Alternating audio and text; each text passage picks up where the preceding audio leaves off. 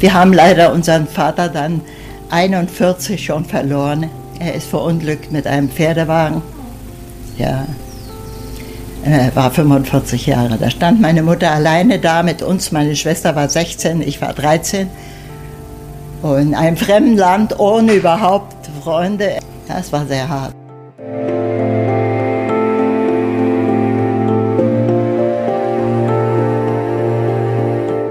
»49 Menschen, 49 bewegende Geschichten. Ein Stück Deutschland. Der Podcast.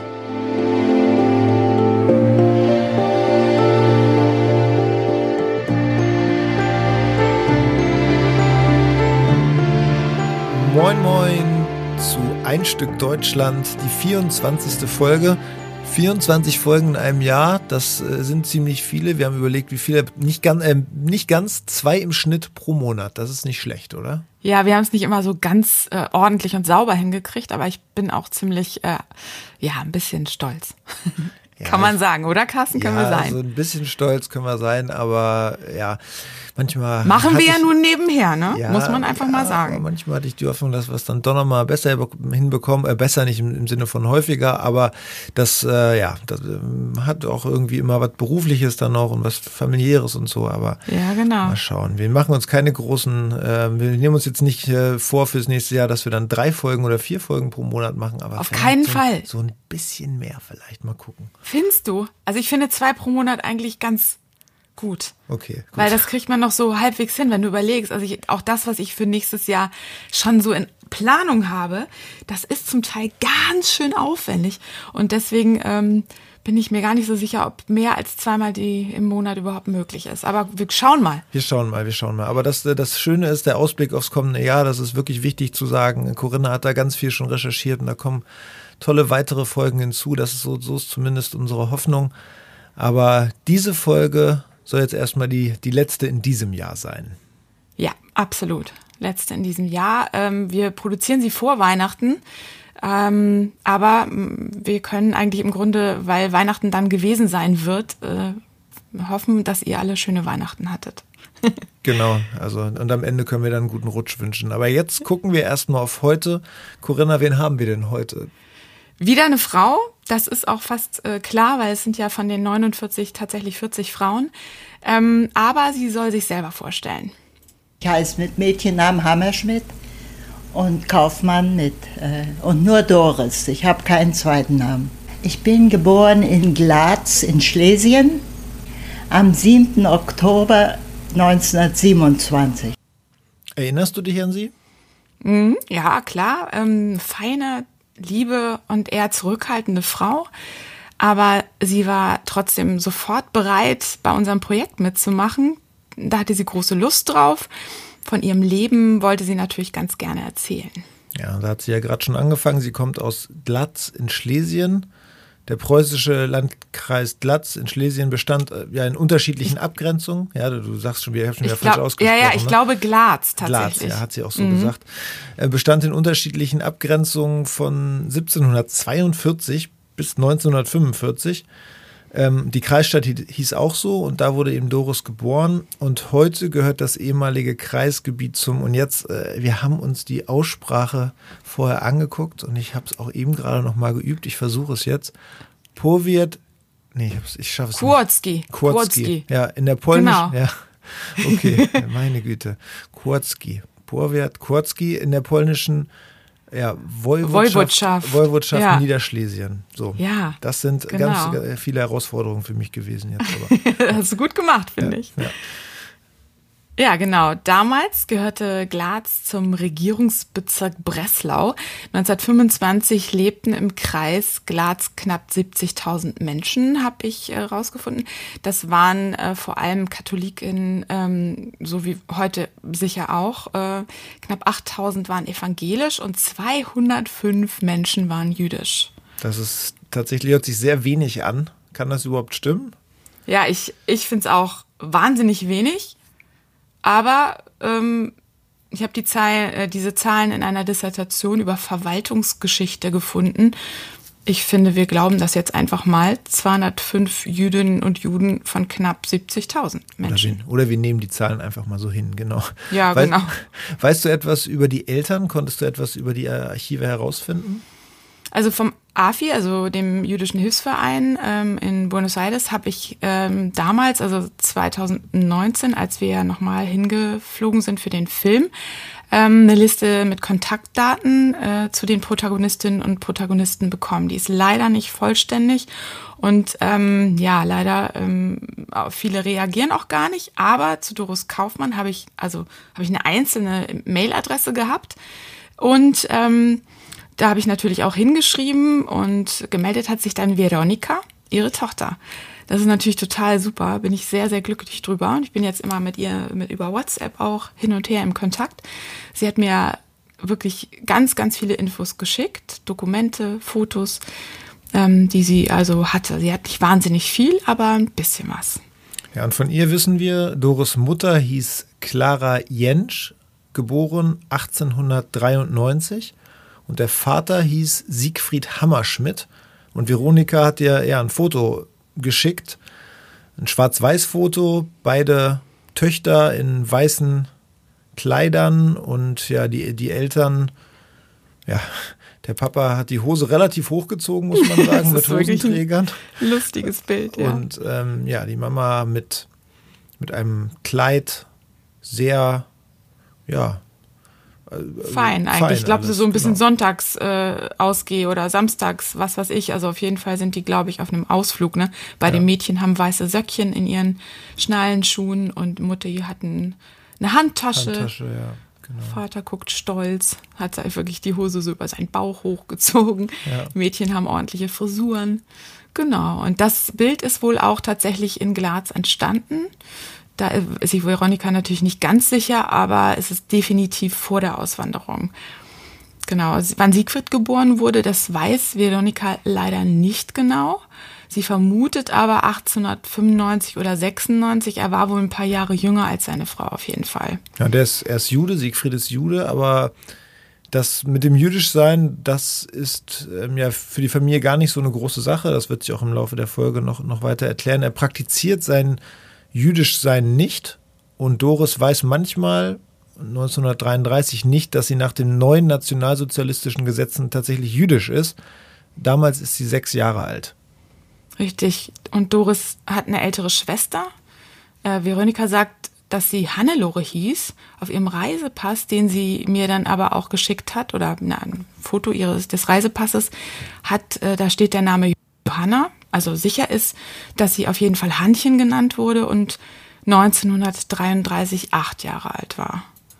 Meine Eltern, das war eine Mischehe. Wir, unser Vater war Jude und unsere Mutter war evangelisch. Äh, wir haben eigentlich gar nichts mit dem Judentum zu tun gehabt in Deutschland, denn unsere Verwandten wohnten in Pommern. Und, äh, und unsere Eltern wir sind äh, getauft worden. Mein Vater hat sich auch trauen lassen. Das habe ich jetzt irgendwo zu Hause sogar gesehen. Äh, und äh, wir haben es noch nicht mal gewusst, dass unser Vater Jude ist. Äh, bis äh, meine Schwester, die ist zwei Jahre älter wie ich, äh, die, der hat jemand nachgerufen oder du. Und da ist sie nach Hause gekommen und hat gesagt, was ist das, warum? Und weißt du noch, was er gerufen hat? Ich weiß es nicht genau oder äh, du, du Jüdin oder du so irgend sowas. Ja, ja, ja. ja. Da wusste sie gar nicht, was er meint. Da hat sie gar nicht gewusst, um was es geht. Kurz danach hat mein Vater dann seine Arbeit verloren, also das muss 36 gewesen sein. Und da fingen sie an, äh, ans Auswandern zu denken. Äh, meine Mutter war diejenige, die auch vor allen Dingen weg wollte, denn sie konnte das gar nicht ertragen, dass mein Vater oder uns irgendwas. Äh, also sie, ich glaube, er hätte es gar nicht so eilig gehabt, aber sie wollte, wollte nur weg. Auf jeden Fall hat sie es wahnsinnig gekränkt, dass man ihre Kinder, ich kann es verstehen, es wäre mir auch nicht anders gegangen. Ja, ich kann das auch verstehen. Ähm, ihr Mann war bedroht und auch ihre Töchter ja, hatten, hatten offenbar zu leiden, wie man da jetzt hört. Die Mutter war offensichtlich eine sehr wachsame Person, hat das gesehen, dass es schlimmer werden würde. Ja, genau. Ähm, ja, es war ja auch 33 offensichtlich schon schlimm genug, dass sie das gesehen hat. Die Schwestern waren ja ab sofort im Denken der Nachbarinnen und Nachbarn, der Mitschülerinnen, der Mehrheitsgesellschaft um sie herum irgendwie auf eine Art keine gleichberechtigten, vollwertigen Kinder mehr. Und eins wollte ich noch sagen. Sie sagt, er hat sich getraut. Aber ich glaube, dass sie meint, er hat sich getauft. Also taufen lassen. Das ist meine Vermutung. Ähm, weil das in dem Zusammenhang eigentlich besser passt. Ich glaube, dass er oder dass sie in ihrer Wahrnehmung, auch der Wahrnehmung der Eltern, einfach gar keine Juden waren. Aber das war ja nun nach neuen Gesetzen einfach nicht mehr so, ja. Ja, das waren genau. die damaligen Rassegesetze, ähm, die, die, die Nürnberger Gesetze vom 15. September 1935. Da waren sie sogenannte Mischlinge ersten Grades. Ja, Schreckliches. Ekel, ekelhafter, fieser Begriff, ne, genau.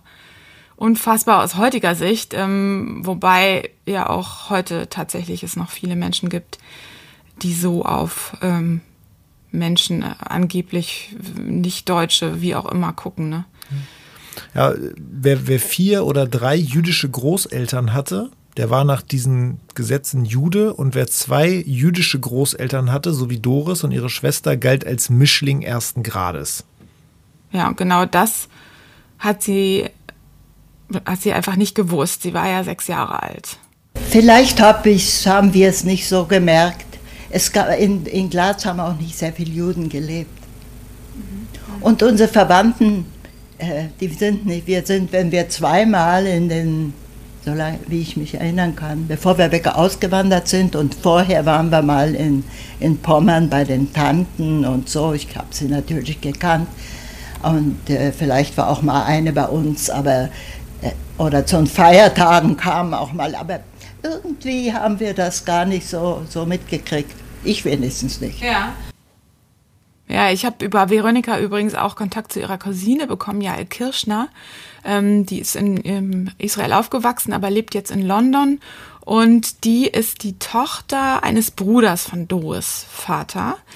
Ähm, sie hat erzählt, dass sie Verwandtschaft in Pommern, wo ja auch ihr Vater, ihr Opa, Entschuldigung, Opa, hm. sie ist die Enkeltochter, genau, so, ich krieg das alles sonst durcheinander. Ähm, dass der, ähm, dass diese Pommer, pommersche Verwandtschaft auch das Judentum nicht praktiziert hat. Also die, deswegen ist es auch nicht verwunderlich, dass äh, Doris das nicht mitbekommen hat, weil die keine Feiertage gefeiert haben. Die waren eben auch säkular, hm. so wie ihre Eltern. Genau. Auf, auf der Internetseite der Bundeszentrale für politische Bildung schreiben sie, die Nazis besiegelten die Degradierung jüdischer Bürgerinnen und Bürger zu Menschen minderen Rechts und bereiteten ihre gezielte, willkürliche Diskriminierung und Vernichtung vor. Ja, also die, die sich das ausgedacht haben, äh, die haben zu Propagandazwecken wissenschaftlich aussehende Schautafeln anfertigen lassen. Das kann man da auch sehen. Mit denen haben dann auch die Kinder in der Schule gelernt, wie sich ein sogenannter arischer Mensch angeblich von einem jüdischen Menschen unterscheidet. Also ja, Genau, also so wissenschaftlich unterlegt, ne? Also so angeblich scheinwissenschaftlich, genau. Ähm, genau, und in diesem Klima der Hetze, der Lügen kann man ja auch sagen und boshafter Diskriminierung ist Doris dann zunächst weiter zur Schule gegangen, ihre Schwester auch. Alles verändert sich um sie herum. Wir haben ja gerade von ihr auch erfahren, dass ihr Vater seine Arbeit verloren hat, 36, und die Mutter will raus aus diesem feindlichen Umfeld. Aber wohin? Nach sicher nach Argentinien, oder? Ähm, ja, war wohl angedacht, aber ähm, so einfach ist das im Fall der Familie Hammerschmidt nicht. Wir sind dann 38 ausgewandert, äh, nachdem mein Vater versucht hatte, erst nach Amerika, weil er dort einen Bruder hatte, der vor vielen Jahren ausgewandert war. Aber das hat nicht geklappt. Und äh, zum Schluss sind wir dann äh, nach Paraguay. Ich habe zwölf Jahre in Paraguay gelebt. Ja. Und ähm, warum nicht nach Argentinien? Äh, erstmal, weil wir kein Geld hatten.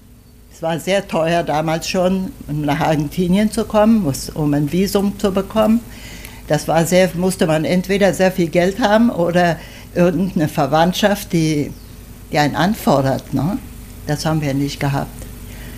Und mein Vater hat sich dann erinnert, dass er einen Freund, das war ein, ein Jugendfreund von ihm, dass der nach Paraguay ausgewandert ist. Und, äh, und dem hat er dann geschrieben. Und der hat uns angefordert und musste doch für die Familie aufkommen und so. Also das war wirklich eine, eine große Sache. Eine freundschaftliche, ein Freundschaftsbeweis. Ja, ja, ja, ja, ja. Weißt du, wann genau Sie ausgereist sind und über welchen Hafen? Also von Veronika weiß ich, dass sie über Hamburg ausgereist sind und, und zwar 1938. Das Visum ist auf den 27. Juli ausgestellt und auf dem Reisepass für die Mädchen, wo auch zwei Fotos zu sehen sind, ich habe das auch schon bei Instagram übrigens gepostet, da kann man sich das auch anschauen. Unbedingt. Bei Facebook, ja, unbedingt. Aber das kommt auch noch irgendwann auf die Internetseite. Genau, und der, die Ausreise ist auf den 15. August datiert. Ja. Ja. Ja, also auch diese Papiere hat die Veronika geschickt. Auf dem Pass sind zwei Fotos mit den Geburtsdaten. Hannchen und Doris sind jetzt 13 und 9 Jahre alt. Wir sind mit erster Klasse gekommen. Mein Vater hat gedacht, wenn ich schon das Geld nicht mitnehmen muss, kann, dann werde ich wenigstens eine schöne Reise machen. Äh, wir sind mit einem französischen Schiff gekommen. Aus Frankreich auch? Nein, aus in Hamburg sind wir abgefahren. Ja. Und wie war das dann, die, dieses, dieses Auswinken aus der Stadt, also das Ausfahren? Ah ja. Also so dieses Zurücklassen des Landes. Ja. Ich weiß, es war sicher sehr schlimm für, für meine Eltern, aber ich habe es nicht so empfunden. Mich hat es nicht so beeindruckt, sagen Nee. wir mal. Es war mehr Abenteuer. Ja, ja, Ja. ja. ja. Konnten Sie irgendwas mitnehmen oder sind Sie nur mit Koffern gereist? Dazu hat Doris auch einiges erzählt. Äh, Mein Vater äh, war Destillateur von Beruf. Das heißt, eine, eine Likörfabrik oder eine, äh, no, nicht wahr, hat er gelernt. Destillateur, ja. Ja. Aber er hat äh, als Vertreter gearbeitet. ja. Und meine Mutter hat nicht, sie hat ihren Haushalt gemacht. Äh, mein Vater hat sich eingeredet, er kann in Paraguay äh, Landwirtschaft betreiben. Da war er sehr begeistert. Da hat er äh, große Buttermaschinen, zwei gekauft. Viel Geld haben meine Eltern nicht gehabt. Und mitnehmen konnten sie es nicht. Also er hat es dann angelegt an solchen Sachen, einen großen Kessel und alles. So, solche Sachen hat er mitgenommen mit der Absicht, er wird Landwirtschaft betreiben. Denn dieser Freund, der hat ein großes ähm, Reis, äh, eine Reisplantage gehabt, am, direkt am Para Paraná-Fluss gegenüber von Misiones. Ja. Und ähm, also das war natürlich, wie er da gesehen hat, was das heißt, in Paraguay Landwirtschaft zu machen. Ach, wenn ich manchmal bedenke, was das, für mich war das nicht so schlimm. Ich war mein, mit meinen Eltern und ich, ich habe es nicht so empfunden. Aber das muss trotzdem schrecklich gewesen so sein. Diese Leute, die hatten sich ein neues Haus gebaut, extra für uns, aber es war trotzdem sehr, sehr primitiv und weit weg von allem. Ja, sie ist sehr reflektiert. Ne? Sie sieht auf der einen Seite ihre eigene Wahrnehmung und dann auch die der Eltern und wie sie das beschreibt. Also Ja, sie kann echt toll erzählen, finde ich auch. die Kinder haben es eben genommen, wie es war. Aber Ja. klar, das äh, muss sicher sehr schwer gewesen sein. Welche Rolle hat der Freund des Vaters dann dort vor Ort gespielt? Ja, er konnte bedingt helfen, nicht üppig, aber eben für den Staat hat es gereicht. Die hatten drei Kinder, aber die Kinder, mit denen hatten wir auch gar keinen Kontakt. Die konnten zwar etwas Deutsch, die, konnten, die, die Frau von ihm konnte auch Deutsch. Die war auch aus Deutschland. Also, aber wir konnten natürlich nicht Spanisch und, und dann hat er uns ähm, eine Chakra, wissen Sie, was eine Chakra ist? Eine, eine Farm ist es nicht. Also es war ein Stück Land mit einem Häuschen drauf. Das Häuschen war zwar äh, aus Ziegelsteinen gebaut, aber äh, die Fenster hatten waren kein Glas und so weiter, nur ein Holz und Schließen. Und da hatte er auf dem Land auch einen, einen großen Schuppen, wo er den Reis, die Säcke äh, gelagert hat. Und das hat er uns zur Verfügung gestellt dann, damit wir da wohnen können. Ja, wovon, wovon haben Sie dann da gelebt auf dem Land? Also weit, weit weg von allem, auf der Karte geguckt, das war ja wirklich extrem weit weg von allem. Ja, Genau, also vielleicht auch dazu nochmal, um sich so ein bisschen zu orientieren, äh, kleiner Einschub. Ähm, die Familie Hammerschmidt wohnt nach der Flucht, also erstmal in dem, in einem kleinen Ort, der heißt Campichuelo. Ähm, das ist so zweieinhalb Stunden mit dem Auto, muss man sagen. Das hatten sie ja damals nicht. Von der Hauptstadt Asunción entfernt, also Richtung Süden, Richtung Argentinien. Ähm, ja, das nur so zur Orientierung. Der Rio Paraná, also Fluss, Paraná-Fluss, wie sie sagt, der grenzt, es ist ja im Grunde die natürliche Grenze zu Argentinien. Also ganz im Süden leben die eben letztlich äh, in der Pampa ähm, und haben da dieses kleine Stück Land. Der, der Vater versucht ja Landwirtschaft zu machen. Hm, genau. Und wie was. Ist, ja. Hm? ja. Entschuldigung. Nee, nee, nee alles gut. Wie es weitergeht, erzählt Doris dann ja sehr bildhaft. Genau. Aber da haben wir alles Mögliche umgetauscht. Ein Wintermantel gegen eine Kuh zum Beispiel. Oder so und so viel Hühner für, für irgendwas, was meine Eltern noch hatten. Und da hat mein Vater gedacht, also am besten wird es doch sein, wenn ich wieder irgendwas mache mit meinem Beruf. Und da hat er angefangen, wieder Liköre zu fabrizieren. Ja. Da war ein Deutscher in Encarnación, das war das, die nächste Stadt. Die liegt direkt gegenüber von Posadas. Äh, da war ein, äh, ein Deutscher, der hatte eine Likörfabrik. Und der hat Eierlikör gemacht. Mhm. Und der war sehr beliebt. Und da hat mein Vater gedacht, er will ihm nicht die Kon Konkurrenz machen. Aber er hat dann einen ähnlichen Likör rausgebracht mit Schokolade, mhm. und Schokoladenlikör. Und das ist eigentlich alles sehr, äh, ist alles sehr gut gegangen. Er hat äh, gleich Arbeit gehabt. Und, aber das ist die erste Zeit mit dem, auf dem Pferd geritten mit sechs oder acht Flaschen auf jeder Seite bis in die nächste deutsche Kolonie. Da waren so einige deutsche Kolonien dort und hat das da an Almacenes verkauft. Also sehr mühsam. Ja, meine Mutter, die hat Plätzchen gebacken, die hat er dann auch mitgenommen und hat die auch verkauft. Ja. Hier treffen ja günstige Umstände aufeinander, würde ich sagen. Der Beruf des Vaters und die Nachfrage durch deutsche Siedlerfamilien.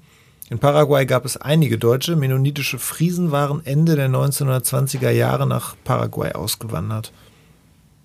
Genau, das ist echt witzig, weil heute noch Läden und Straßen deutsche Namen haben in der Gegend.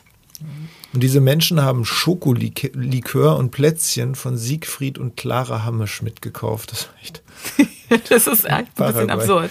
Ja. So weit weg von Deutschland, genau, alles ziemlich deutsch. Und da haben die natürlich richtig Lust drauf gehabt. Ähm, ja, sie hatten irgendwie großes Glück, würde ich sagen, äh, da diese deutsche Kolonie, deutschen Kolonien zu finden. Aber ähm, Doris erzählt hier ja, dass ihr Vater das alles mit dem Pferd gemacht hat. Also mit dem Auto braucht man von dem Ort, äh, an dem sie gewohnt hat, in Campuchuelo nach äh, Encarnacion im Süden vier Stunden. Also wie lange der dann wohl mit dem Pferd gebraucht haben wird, wahrscheinlich äh, war der dann äh, etliche Tage oder einige Tage mindestens unterwegs. Also es ist Glück, aber gleichzeitig auch echt ganz mühsam, würde ich sagen. Und waren, waren diese Kundinnen und Kunden nicht vielfach vielleicht auch Nazis? Das waren ja nicht jüdische Deutsche. Ja, davon hat sie auch erzählt. Und wir haben viel mit Deutschen verkehrt. Die waren teilweise ja auch Nazis. Ja, in den deutschen Kolonien schon. Ja, ja. Aber die Kinder, ja, sag mal, die Jugendlichen, die, eine Freundin hatten wir, ja, die war sehr beeinflusst von den Nazis noch. Ich kann mich erinnern, mit der haben wir uns immer mal gestritten. Aber irgendwie sagen wir mal, ich kann, ich kann nicht sagen, dass wir da eine sehr traurige Zeit verbracht haben.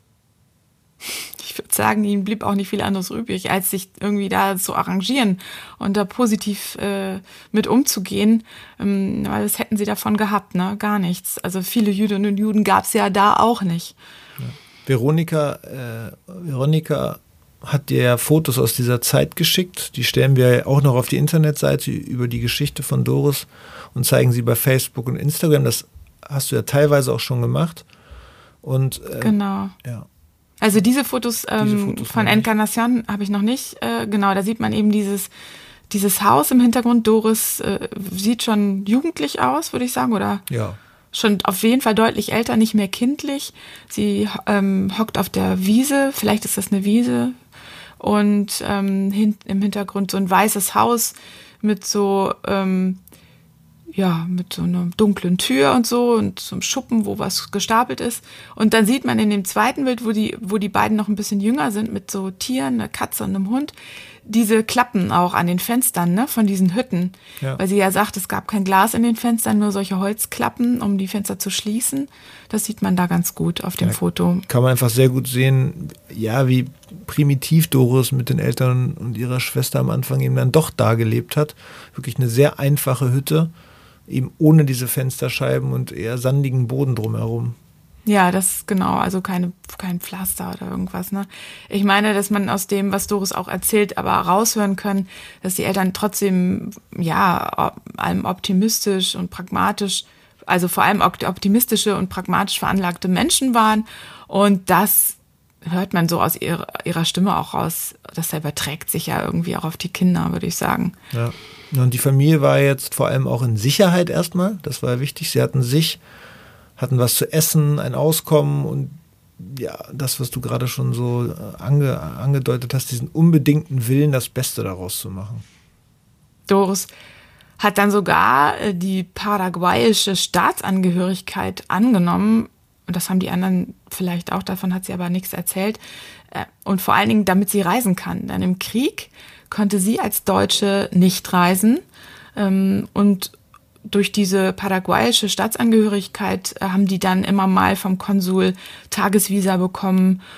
Ähm, und alle hatten nämlich einfach eine große Sehnsucht nach Argentinien. Argentinien war immer so der Sehnsuchtsort. Wir sind dann öfters schon rübergefahren nach Posadas, nach Argentinien. Denn die Lichter konnten wir sehen. Meine Mutter hat oft gesagt, wie wir da noch auf der Farm, auf der Chakra waren, wenn wir doch wenigstens dahin konnten, denn elektrisch Licht hatten wir natürlich nicht da. Ja. Das war alles viel primitiver. Ja, sehr primitiv. Ah, das haben wir sogar in Inkarnation auch noch jahrelang gehabt, dass wir das Wasser, wir hatten direkt im Haus einen, äh, einen Brunnen und da haben wir das Wasser rausgezogen. Ja, ja. Ja, hier deutet sie an, dass sie später nach Encarnacion äh, gezogen sind. Ähm, das hat Doris Tochter Veronika auch nochmal bestätigt. Es tut sich also was. Sie können aus der, aus der Hütte, die wir vorhin beschrieben haben, ausziehen und sich ja auch was Eigenes aufbauen. Genau, sie kaufen ein Haus und haben dann sogar eine eigene äh, kleine Fabrik nebenan. Geht ihnen gut, aber 41 passiert was ganz Schlimmes. Wir haben leider unseren Vater dann 41 schon verloren. Er ist verunglückt mit einem Pferdewagen. Ja, er war 45 Jahre. Da stand meine Mutter alleine da mit uns. Meine Schwester war 16, ich war 13. Und in einem fremden Land ohne überhaupt Freunde. Äh, gut, Freunde, wir hatten diesen, äh, diese Familie, ne? aber keine Verwandtschaft. Das war sehr hart. 45, das ist früh. Ja, das ist krass, ne? Ja. ja. Wie machen die drei Heftig. dann weiter? Also, die haben weiter in dieser Schokoladenlikörfabrik gearbeitet und haben einen Laden gehabt mit Spirituosen, also haben Spirituosen verkauft. Ja, sechs Jahre lang haben sie das äh, zu dritt gemacht und bis wieder was ziemlich Entscheidendes passiert. Meine Schwester hat 47 geheiratet und ich war dann noch bis 51 mit meiner Mutter allein. Wir haben dieses Geschäft weitergeführt damals, nachdem mein Vater gestorben ist. Meine Schwester hatte schon mit ihm gearbeitet und äh, die Rezepte hatten wir ja und wir haben das weitergemacht und das ist sehr gut gegangen. Und äh, warum dann Buenos Aires? Äh, weil sie hier hat geheiratet hierher. Wo hat sie den Mann kennengelernt? Der, der, der ist mit uns auf dem Schiff gekommen. Die Familie Rolle, die sind nach Montevideo damals. Und, äh, aber die sind dann bald nach Buenos Aires gekommen. Und meine Schwester hat sich immer mit einer anderen, äh, mit einer anderen Mädel geschrieben, die auch auf dem Schiff war. Und die hat sie dann eingeladen, sie soll doch mal kommen. Und meine Mutter wollte das auch, dass sie mal eine Reise macht. Und da hat sie den Günther wiedergesehen und da war da war es geschehen. Ja, ja, die haben sich auf dem Schiff, da war sie 13 und, und er war 17. Ja, Schön. ja. Dann haben Sie sich schon so gut verstanden auf dem Schiff. Scheinbar ja, denn sie sind heute 55 Jahre verheiratet. Also. 55, das ist viel. Ja, das war 2004. Also Sie haben, waren dann sogar noch am Ende ein bisschen länger noch als 55 Jahre verheiratet. Ja, wir sind Ja. jetzt im Jahr 1947, um das einmal einzuordnen. Und Doris, Doris ist jetzt mit ihrer Mutter ganz allein. Wie ist das für die beiden? Also, die haben sich wahnsinnig für ihre, also für Hannchen gefreut, das ist ganz klar. Und ähm, letztlich wollten sie ja diesen Weg nach äh, Buenos Aires auch ein, also einschlagen. Und das hat ja die Schwester die nun jetzt, sie ist sozusagen diejenige, die als erste gegangen ist. Aber ähm, die sind dann eben zu zweit und kommen ja auch gut miteinander klar. Aber die Mutter wird leider krank. Die bekommt Sklerose. Ja, das ist eine, ja, eine, eine sch schlimme Krankheit. Da so verhärten so Gewebe und Organe und sowas. Ja. Äh, nicht- Total, wirklich total schrecklich. Und daran ist Clara Hammerschmidt dann 1951 auch gestorben. Also auch, auch relativ jung mit 58. Und Doris ist da 23 und hat ja als Paraguayerin Papiere, mit denen sie reisen kann. Und mit diesen Papieren bin ich dann nach Buenos Aires ausgewandert. Oder ich bin mit dem Zug gekommen. Ausgewandert war das damals nicht und bin hier geblieben. Und dann konnte ich nicht arbeiten als Paraguayerin, denn die, die konnten sich in, damals in dem Moment, konnte man nicht legal hier arbeiten, wenn man nicht einen argentinischen Ausweis hatte. Und da haben wir dann noch bezahlen müssen, dass ich auch noch den Ausweis bekomme. Das war alles kompliziert. Aufregend und kompliziert. Ja, ja. Aber der Start war nicht nur deswegen schwer für Doris. Na, es war auch nicht leicht für mich. Ich war äh, 23, wie meine Mutter gestorben ist. Ich hatte keine Ausbildung, denn ich bin in Paraguay äh, noch vier Jahre in die Schule gegangen und, und hatte keine, keine Ausbildung. Also äh, es war, sagen wir mal, die, die äh, Primaria, wie man hier sagt, ne? Volksschule. die Volksschule. Ja. Für mich war es sehr schwer. Ich hatte allerdings immer Englisch gelernt. Mit einer, mit, wir hatten Bekannte dort, eine Familie, eine österreichische Familie. Sie hat immer Englischunterricht gegeben. Und das waren unsere einzigen Freunde und Bekannten. Also entweder kamen die zu uns oder wir zu ihnen. Und die hat immer mit mir Englisch gemacht. Also das war ein Vorteil, dass ich Englisch konnte. Und dann habe ich, und Schreibmaschine schreiben hatte ich auch gelernt. Und da habe ich hier noch äh, dann Stenografie dazu äh, gemacht und habe angefangen, sogar bei einer ganz großen Firma bei Bunge und Born. Die, da hat der, der Bruder von meinem Schwager hat da gearbeitet und da bin ich da irgendwie durch ihn reingekommen. Na, ihre Tochter Veronika hat mir erzählt, dass sie eine großartige Autodidaktin war. Also sie hat wirklich so alles so aufgesaugt. Sie hat äh, schnell gelernt, hat äh, sich alles, was sie brauchte, selber beigebracht oder eben hatte jemanden, der sie unterstützt hat und etwas anderes spielte für sie noch eine große Rolle. Als Sekretärin, ja. Als Sekretärin habe ich da anderthalb Jahre gearbeitet, ja, und dann habe ich, da war mir das ein bisschen, ich konnte dort nicht vorwärts kommen und da habe ich mir eine andere Arbeit ge gesucht. Das war bei einer Versicherungsgesellschaft, äh, eine, die Helvetia, die Spa äh, Schweizer Versicherungsgesellschaft.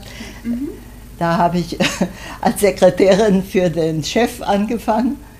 Und das war auch eine schwere Zeit für mich, denn mein Deutsch, das war auch nicht so, das, der war Anwalt und hatte eine Sprache, die ich überhaupt nicht kannte. Aber ich, ich habe immer hilfsbereite Leute gefunden, Leute, die, Äh, auch in Paraguay waren sehr behilflich. Die, die einfachsten Leute waren uns alle sehr behilflich. Sehr positiv, auch wenn sie erzählt, mhm. da konnte ich nicht weiterkommen und so weiter. Das ist natürlich wirklich ja, sehr mutig und sehr ja, einfach ja, nach vorne gerichtet. Absolut. Und wenn man sich das jetzt so alles anguckt, was sie bisher erzählt hat, ist ja alles steinig, ne? Also es ist ja, ja, die ganze Zeit schwierig und trotzdem ist sie so positiv. Es ist echt eine Gabe, die sie hat, ähm, so positiv in die, in die Welt zu gucken. Ne? Doris ist mittlerweile Tante. Sie hat jetzt ein paar Jahre als Sekretärin gearbeitet. Wie, wie geht's weiter? Wir wissen ja, dass sie dann auch, auch Mutter wird, ne?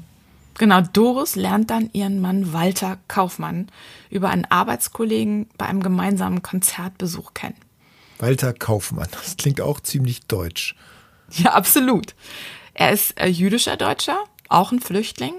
Veronika hat geschrieben, dass der ziemlich, also dass er ziemlich schüchtern gewesen sei. Es hat, muss also noch ein paar Wochen gedauert haben, bis die beiden dann zusammengekommen sind. Und am 29. April 1956 heiraten sie. Und drei Jahre später kommt Veronika zur Welt und zwei Jahre, weitere Jahre später Martin. Und nach der Geburt arbeitet Doris dann erstmal nicht mehr, aber später steigt sie bei ihrem Mann ins Geschäft mit ein. Walter Kaufmann war Optiker, hat Brillen und auch Fotoequipment verkauft und zwar im Zentrum von Buenos Aires. Da hatte der einen Laden. Und ist sie angekommen, so emotional? Ähm, ja, irgendwie schon. Also so ganz pragmatisch erstmal. Also sie hat sich eingerichtet, ne, hat äh, ihr Leben gemacht, aber irgendwie vielleicht nicht ganz. Also gefühlsmäßig hängt sie noch an Paraguay. Ich bin immer noch ein bisschen patriotische Paraguayerin. ja, ja. Und äh, denn die waren mir immer sehr sympathisch, die Paraguayer. Und jetzt habe ich argentinische Kinder und Enkel und äh, na. okay, wir hören raus. Also Argentinierin ist sie nicht geworden, aber Oma. Genau. Vier Enkelkinder hat sie und sogar Urenkelkinder hat sie erlebt. Was wir ganz vergessen haben, ist die Familie, die in Pommern geblieben ist, die Familie ihres Vaters. Ob, ja, ob Doris Eltern die Verwandten anfordern konnten? Nein, leider konnten sie das nicht. Die Verwandten aus Pommern, die konntet ihr auch nicht äh, nachholen? Es war unmöglich. Es war, es war schon unmöglich. Wie, wie mein Vater nach zu seinen Geschwistern gefahren ist und ihnen gesagt hat, er wird auswandern, da haben sie gesagt, du bist verrückt. Ja. Und die sind alle nicht. Die sind alle, da ist der, einzige, der, der jüngste Bruder von meinem Vater, der ist ganz jung schon nach Israel gegangen. Und der zweite, ja, der ist damals, konnte noch nach England. Ah, ja. Und die Familie ist dann nach Israel, die sind dann nach Israel auch noch ausgewandert also und alle, alle anderen sind umgekommen. Ah, ja, ja, ja. Wie viele das waren, weißt du nicht.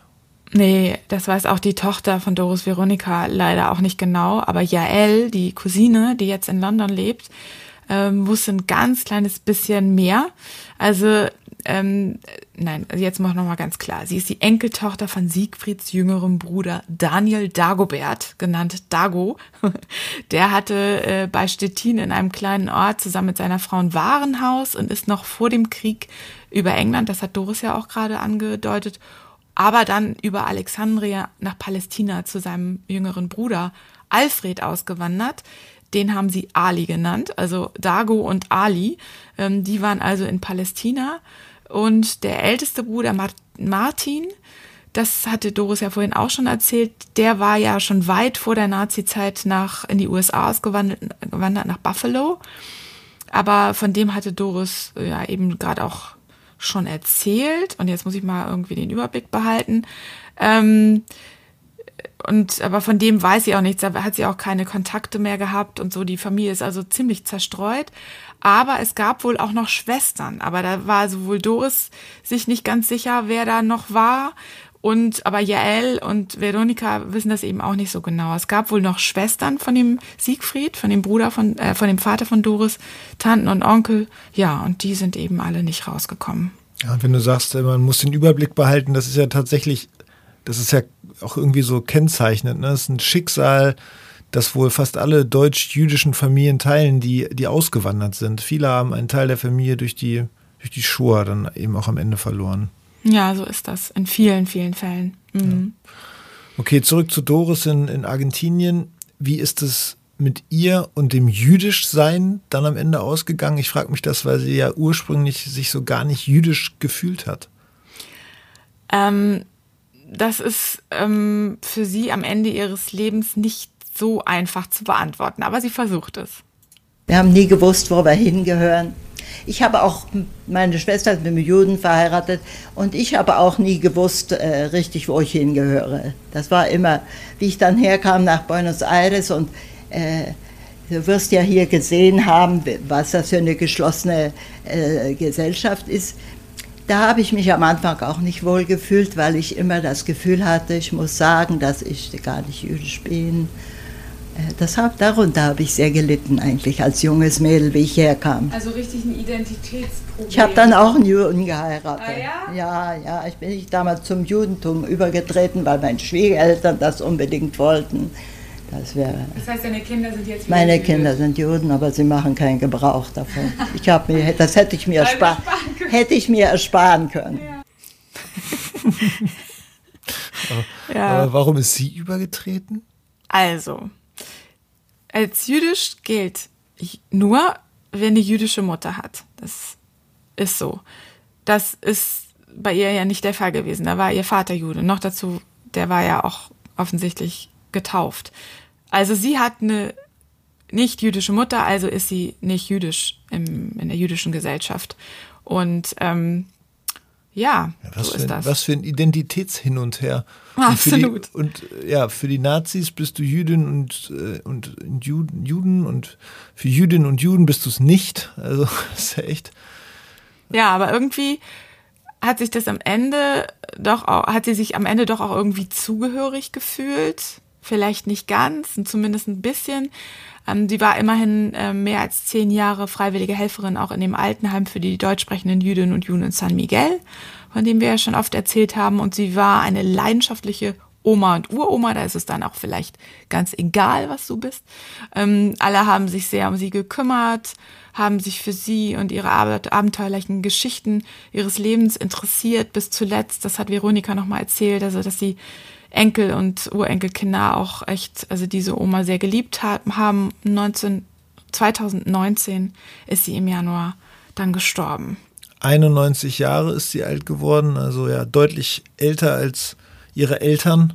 Ja, Und das viel ist ja, älter. das ist ja dann auch schön, dass sie es zumindest, ähm, ja, dass es ihr da besser ergangen ist. Und insgesamt finde ich, ist es, das, was ich so gehört habe von ihr, einfach eine sehr positive Frau gewesen, trotz dieser ganzen Irrung und Wirrung, die sie ja erleben musste. Also einmal, Ja. das war diese Auswanderung und diese Flucht, das Vertriebensein, das war ja nicht das Einzige, was ihr widerfahren ist, wie wir gehört haben. Also es ist schon beeindruckend, wie positiv und reflektiert und klar und nett dabei sie- sie war. Absolut, genau. Und weil wir in dieser Folge wieder das Thema Rassenideologie ähm, zumindest äh, gestreift haben oder beziehungsweise hat ja einen großen, großen Einfluss auf Doris Leben gehabt, die Nazi-Rassenideologie. Ähm, dieses Mal hatten wir das am Beispiel Mischehe, ich sag's mal in Anführungsstrichen. Ähm, und ja in der letzten oder in den letzten Folgen in der Geschichte zu Siegfried Bustin hatten wir es am Beispiel Rassenschande, der sogenannten Rassenschande. Da äh, haben wir uns überlegt, Carsten und ich, für die nächste Folge eine Historikerin als ähm, Expertin äh, zu befragen. Ähm, und zwar Dr. Alexander Pschödembel, Professorin am Lehrgebiet Geschichte der europäischen Moderne an der Fernuni Hagen. Und ja, die, mit der planen wir ein Interview. Ich bin ziemlich gespannt. Darauf bin ich auch gespannt. Und jetzt ja, sind wir eigentlich am Ende dieser Folge angekommen und wollten euch eigentlich ins neue Jahr verabschieden. Aber jetzt habe ich was vorbereitet, Corinna. Ach, komm. Worauf ich dich nicht vorbereitet habe. Ach komm. Und ähm, ja, wir haben 24 Folgen in diesem Jahr gemacht und ich finde, dass dafür, dass wir das wirklich nebenbei und ja so als Herzensprojekt jetzt machen, ist das wirklich ganz, ganz toll. Und du hast das alles ins Leben gerufen. Nein, das stimmt nicht. Ja. Du hast das ins Leben ja, gerufen. Ja, ist gut jetzt. Und äh, du hast es auf jeden Fall alles geschrieben, Buch. Und ich, ich wollte einfach, ich habe mir jetzt nochmal einmal die Mühe gemacht, so einen kleinen Jahresrückblick zusammenzuschneiden. Wow. Und ähm, ja, an, an alle, die jetzt noch dran geblieben sind, ich hoffe, das sind besonders viele. Das sind jetzt nochmal so sechs, sechseinhalb Minuten, wo wir wo ich gerne aufs Jahr zurückgucken wollte und ja, weil Oh, es dann doch toll. insgesamt ein bewegendes Jahr war, was ein Oh. Stück Deutschland angeht. Ich freue mich.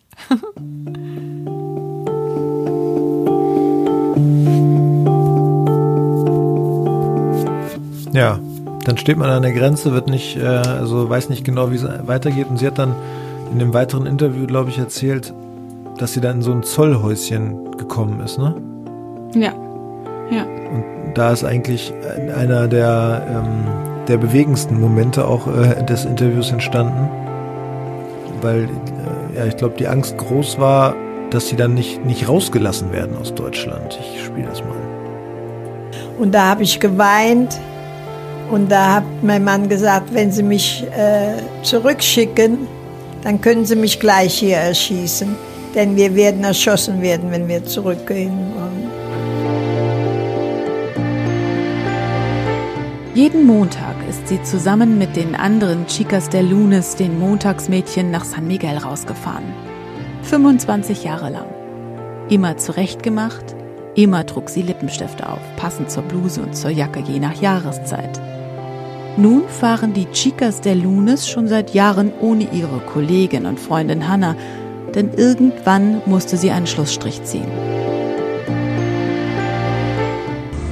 kamen in Hamburg an, gingen zum Konsulat und da hieß es, die Einreise nach Argentinien ist gesperrt. Da hat die Odyssee angefangen.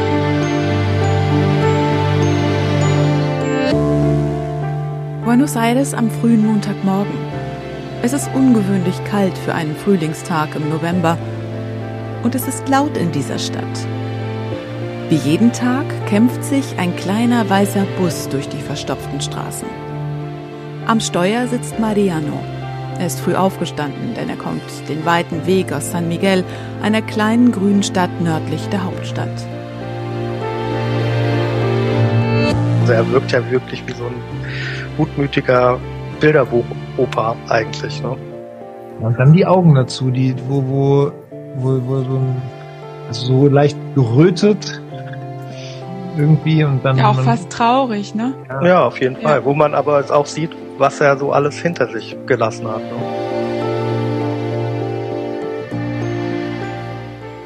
Was es für eine Mutter bedeutet, den einzigen Sohn wegzuschicken, ohne zu wissen, wann sie ihn wieder sieht, das ist schon allerhand. Wie er sich dabei gefühlt hat, lässt sich nur erahnen. Über seine Gefühle redet er nicht. Normal waren für sie ab Anfang der 30er Jahre auch die Nazi-Aufmärsche in Friedrichshain. Eine ganze Weile hat sie diese Aufmärsche sogar ganz gerne gesehen. Aber dann haben wir gemerkt, was das für welche sind. Sie erinnert sich, wie sich die Nazis mit den Kommunisten in der Hamburger Straße gegenseitig totgeschlagen haben. Diesen ersten Erinnerungen an die bevorstehende gesellschaftliche Verdunkelung sollten sich im Laufe der kommenden Monate noch einige hinzufügen.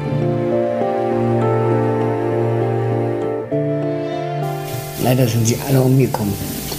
Die Menschen, die dort geholfen haben. So viel ich weiß.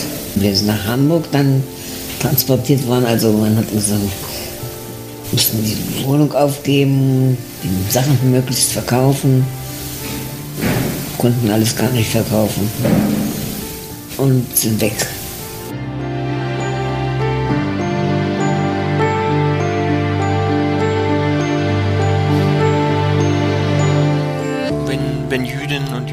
als solche sozusagen in der Öffentlichkeit erkennbar sind, dann ähm, ja, ist es für sie einfach mit einer gewissen, äh, zumindest potenziellen Gefahr verbunden. Und für Jüdinnen und Juden heute ist das immer noch ein Thema sozusagen. Wie sichtbar können sie äh, sich geben in, in der deutschen Öffentlichkeit?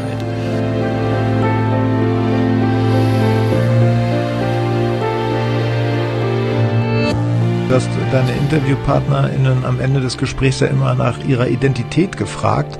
Dazu hat Edith Horowitz eine ganz, ganz klare Ansicht.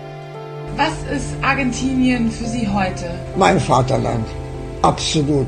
Also Deutschland ist für mich total vergessen.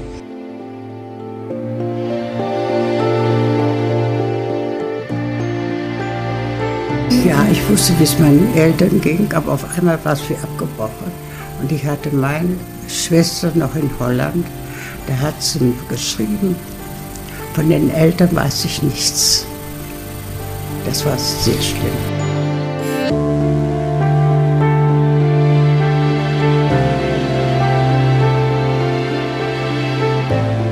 War das äh, auch öffentlich, dass dort Menschen zu Tode gekommen sind?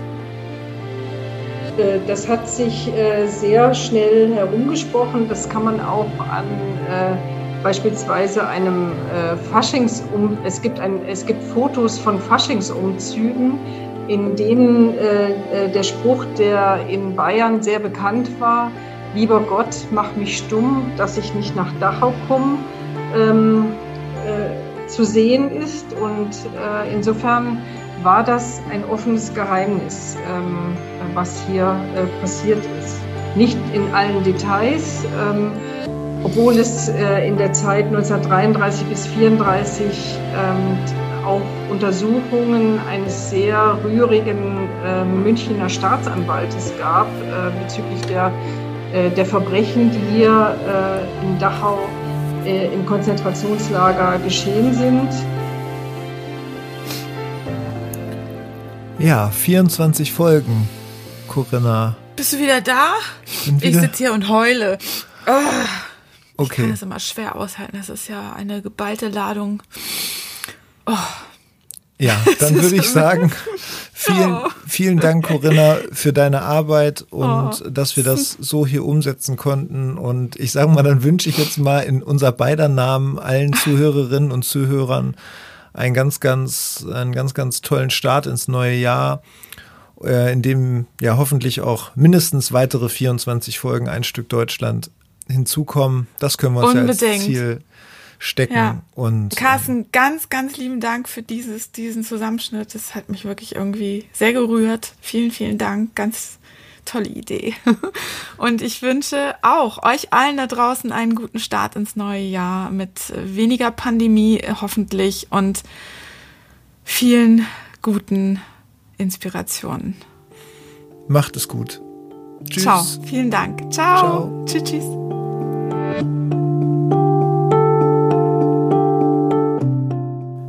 Und bevor ihr jetzt ausschaltet, uns ist es wichtig und uns würde es sehr freuen, wenn ihr uns auf den gängigen Podcast-Plattformen wie zum Beispiel bei Apple Podcasts bewertet. Wenn ihr uns eine, einen guten fünf Sterne gebt, das wäre schön, wenn ihr auch vielleicht einen kleinen Text schreibt. Was aber jetzt ganz neu ist und worum wir euch auch bitten würden, ist, bei Spotify eine Bewertung abzugeben. Das ist erst seit wenigen Tagen möglich. Viele kennen die Funktion noch gar nicht. Man kann dort unter dem Podcast ja, auf die Sterne klicken und dann eine Bewertung für uns abgeben. Auch das hilft uns, bekannter zu werden, den Podcast bekannter zu machen. Und es sorgt auch dafür, dass ganz viele andere den Podcast finden, die sich vielleicht für dieses Thema interessieren. Also, das wäre unser Weihnachtswunsch. Wenn ihr uns den erfüllen könntet, das wäre großartig. Und ja, wir wünschen euch jetzt einen guten Rutsch.